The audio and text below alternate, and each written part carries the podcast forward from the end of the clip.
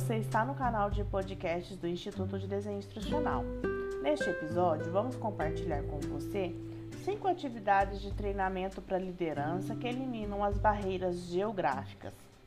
Qualquer treinamento de liderança precisa derrubar as barreiras com atividades que façam com que as pessoas se sintam seguras, compreendidas, confiantes.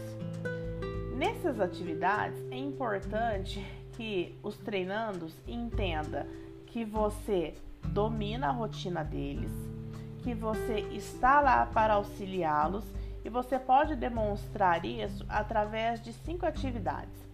A primeira delas é abrir o treinamento de liderança, fornecer atividades que efetivamente vão estabelecer o princípio dessa ação de formação. Nesse treinamento, não necessariamente significa conceder permissão para a liderança fazer treinamentos, mas sim incluí-los no contexto de aprendizagem digital, usando LXPs, Microlearning Just in Time e várias atividades que as pessoas entendem que já estão no, num processo de formação. A segunda atividade é dramatizações e simulações. Essas atividades simuladas ajudam é, a dar uma ideia melhor do que significa ser um líder.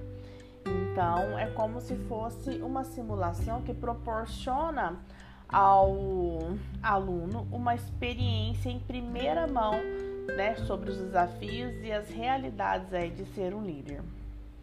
A terceira atividade é mentoria. Né? A formação de equipe significa estabelecer relações de trabalho entre os funcionários e os líderes, e o, mentor pode transmitir essa aprendizagem ativamente. A quarta atividade são jogos e gamificação. Né? Você investir em ações de formação que estão pautadas em design de games e também garantir uma pitada de motivação com as estratégias de gamificação. Por último, né, construir uma cultura de treinamento de liderança. Né?